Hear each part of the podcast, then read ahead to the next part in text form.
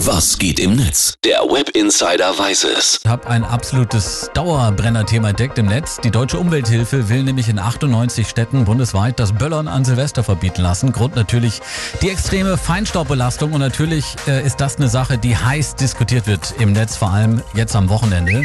Brusten-Fan twittert, ich brauche keine Böller an Silvester. Mit Freunden gemütlich zusammensitzen, plaudern, gut essen, trinken, vielleicht auch ein paar Spiele spielen und um Punkt 12 das Glas erheben. Das reicht. Gerhard Leimer. Der schreibt folgendes, Zeitlesen Lebens habe ich keine Freude am Feuerwerk gefunden. Jetzt, wo Silvester verboten werden soll, mache ich dieses Jahr aber ein extra großes, nicht mehr auszuhalten mit diesen ganzen Verboten.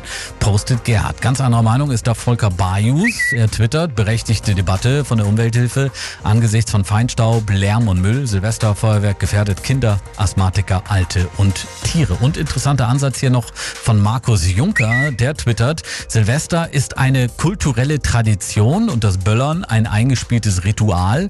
In diesem Sinne steht das Silvesterfeuerwerk in einer Reihe mit Adventskranz, Weihnachtsbaum oder Ostereiern, schreibt der Markus Juncker. Ich persönlich fände ein Verbot jetzt nicht so schlimm. Man kann ja auch anders Spaß haben. Die Fakten auch sind eindeutig. Zum Jahreswechsel 2018 wurden äh, rund 4500 Tonnen Feinstaub freigesetzt. Das ist so viel wie 15 Prozent des jährlichen Feinstaubs im Straßenverkehr in ganz Deutschland. Soweit der Blick ins World Wide Web.